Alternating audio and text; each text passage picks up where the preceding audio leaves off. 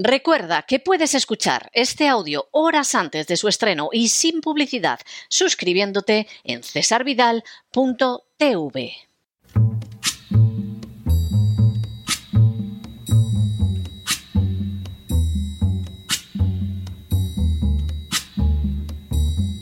La voz con César Vidal, desde el exilio. When the night has come and the land is dark and the moon is the only light we'll see. No, I won't be afraid. Oh, I won't be afraid just as long as you stand, stand by me. Muy buenos días, muy buenas tardes, muy buenas noches y muy bienvenidos a esta nueva singladura de La Voz. Soy César Vidal, hoy es el miércoles 15 de marzo de 2023 y me dirijo a los hispanoparlantes de ambos hemisferios, a los situados a uno y otro lado del Atlántico y como siempre lo hago desde el exilio. Corría el año 1758 cuando el Paul Richards Almanac, una publicación popularísima en las colonias inglesas de América del Norte, incluyó la siguiente afirmación. It would be a hard government that should tax its people one tenth part of their income. Lo que podría traducirse como sería un gobierno duro aquel que hiciera pagar a su pueblo un impuesto de una décima parte de sus ingresos. La afirmación arrancaba de los datos que proporciona la Biblia sobre el pago del único impuesto contenido en la ley de Moisés, el impuesto del diezmo. Dispuesto de manera trianual, los antiguos miembros del pueblo de Israel tenían que apartar de la producción de todo el año una décima parte que no se entregaba a nadie, sino que era consumida por el que la había producido y su familia, recordando que Dios les había dado todo.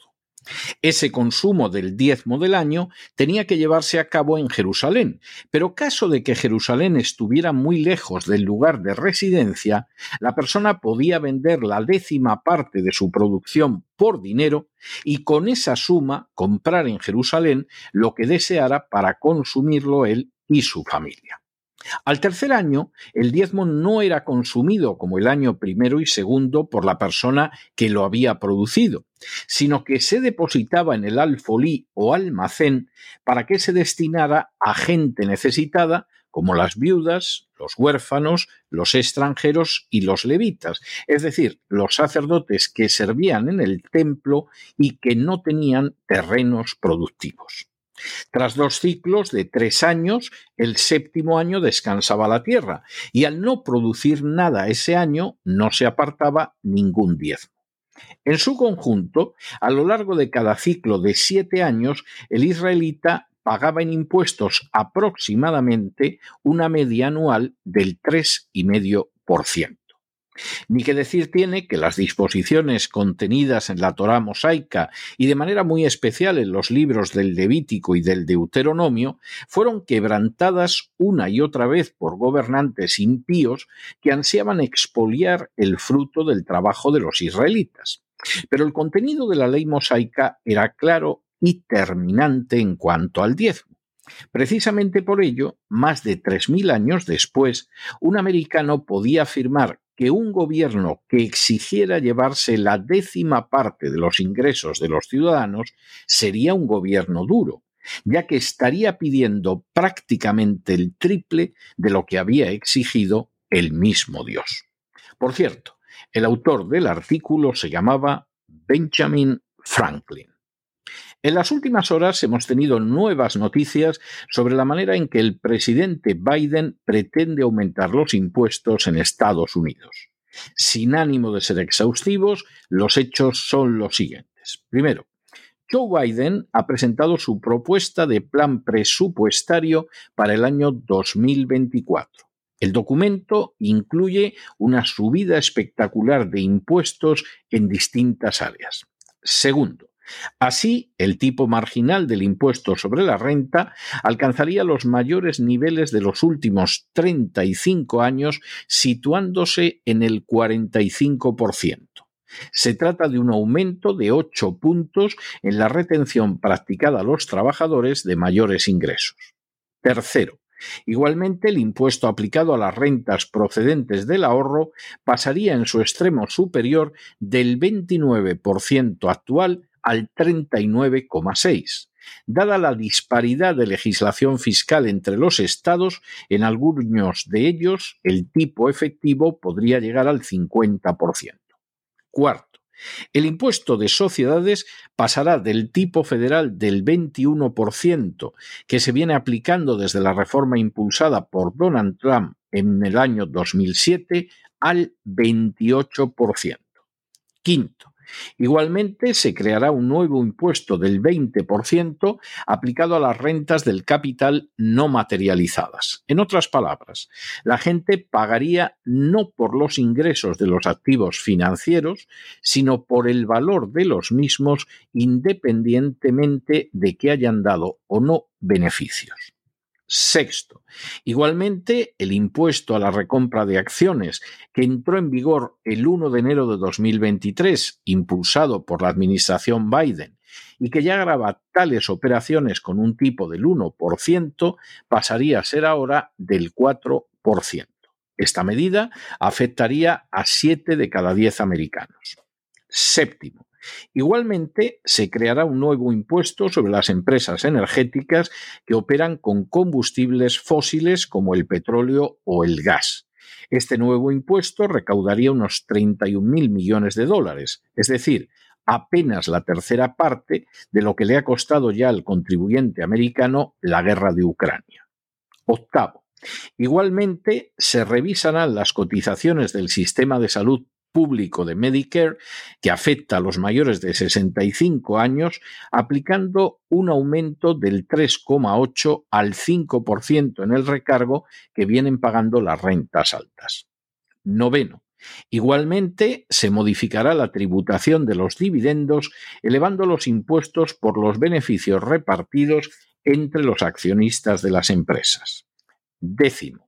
Igualmente, se creará un nuevo impuesto que grabará la retirada de fondos de pensiones en el momento de la jubilación.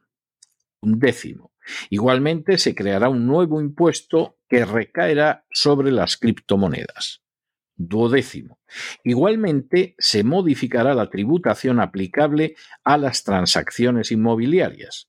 Si hasta la fecha las transacciones en las que se perdía podían verse compensadas por aquellas en que se ganaba, ahora no cabrá esa posibilidad, lo que implicará una subida en el pago de impuestos. Décimo tercero. Igualmente, se pretende reducir las deducciones ofrecidas a las multinacionales americanas que repatrian sus ganancias obtenidas en el extranjero. Teóricamente, esta medida podría incrementar los ingresos del fisco notablemente, pero la realidad es que los disminuirá porque las compañías americanas previsiblemente preferirán mantener las ganancias en climas fiscales más benignos. Y decimocuarto, si Biden consigue imponer estos cambios fiscales, el efecto que tendrá en las naciones de la OCDE será inmediato, legitimando subsiguientes subidas de impuestos. De manera bien reveladora, el sistema entregado por el único Dios verdadero a Moisés contraba entre sus características con las de tener una presión fiscal muy reducida pensado para que no existieran pobres, pero para que tampoco se produjeran acumulaciones grandes de riqueza, concebía el futuro de la sociedad como el de una nación mayoritariamente de clases medias que producían su riqueza y que no se veían privadas de ella por la vía de los impuestos. Dividido en ciclos recaudatorios de siete años, el diezmo era consumido por los propios productores el primer y el segundo año, lo que implicaba un aumento del consumo y una posibilidad de incrementar las inversiones productivas. El tercer año, ese diezmo sí era destinado a funciones pero de carácter meramente social, y al mantenimiento del clero, que sin embargo no dependía para su sustento del Estado ni de una acumulación de tierras, como por desgracia se produjo en los países católicos desde la Edad Media. Finalmente, en el último y séptimo año del ciclo, al no producirse actividad agrícola, no se acumulaba ni se pagaba el diezmo. Resulta pues fácil comprender cómo un personaje educado en contacto con la lectura y el estudio de las escrituras, como el padre fundador Benjamin Franklin, consideraba que un gobierno que exigiera de sus administrados el 10% de sus ingresos tenía que ser considerado un gobierno duro, ya que venía a exigir el triple de lo que había exigido el mismo Dios a Israel.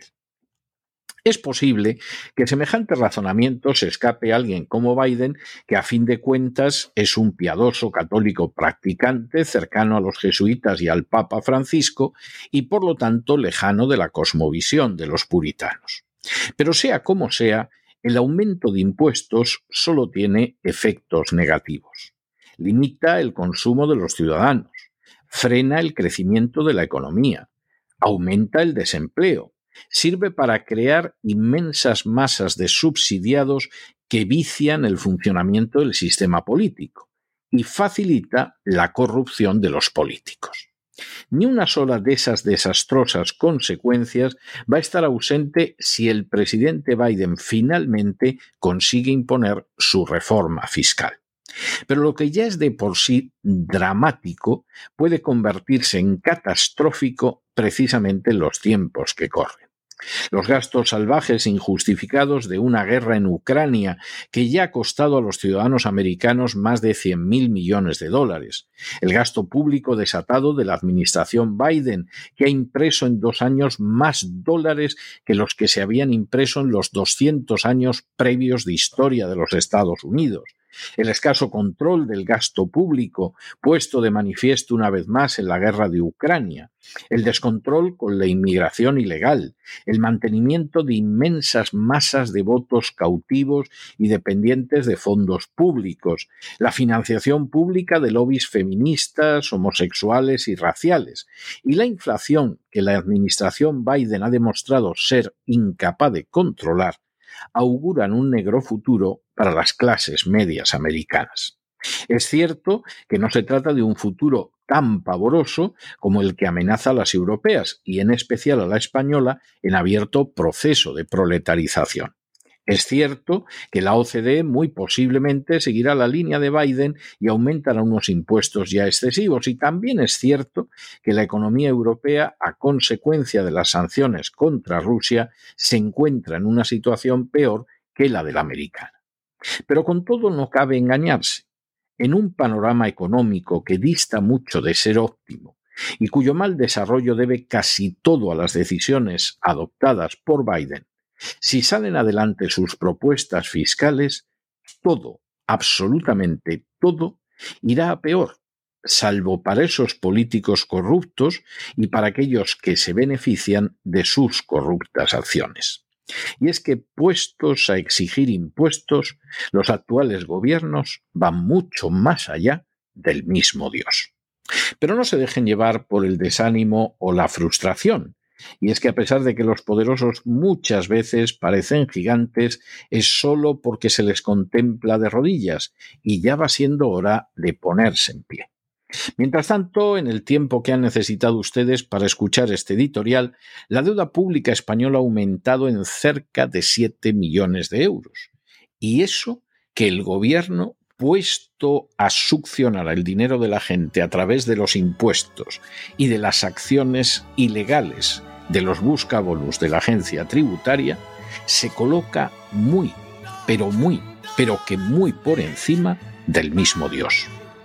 Muy buenos días, muy buenas tardes, muy buenas noches. Les ha hablado César Vidal desde el exilio.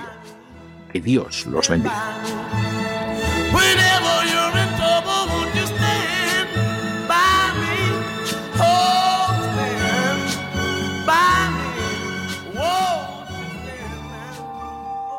Esta sección está patrocinada por crowdfunding con el siguiente mensaje. Nuestro Señor Jesucristo, el único Dios verdadero, es misericordioso y nuestro Salvador.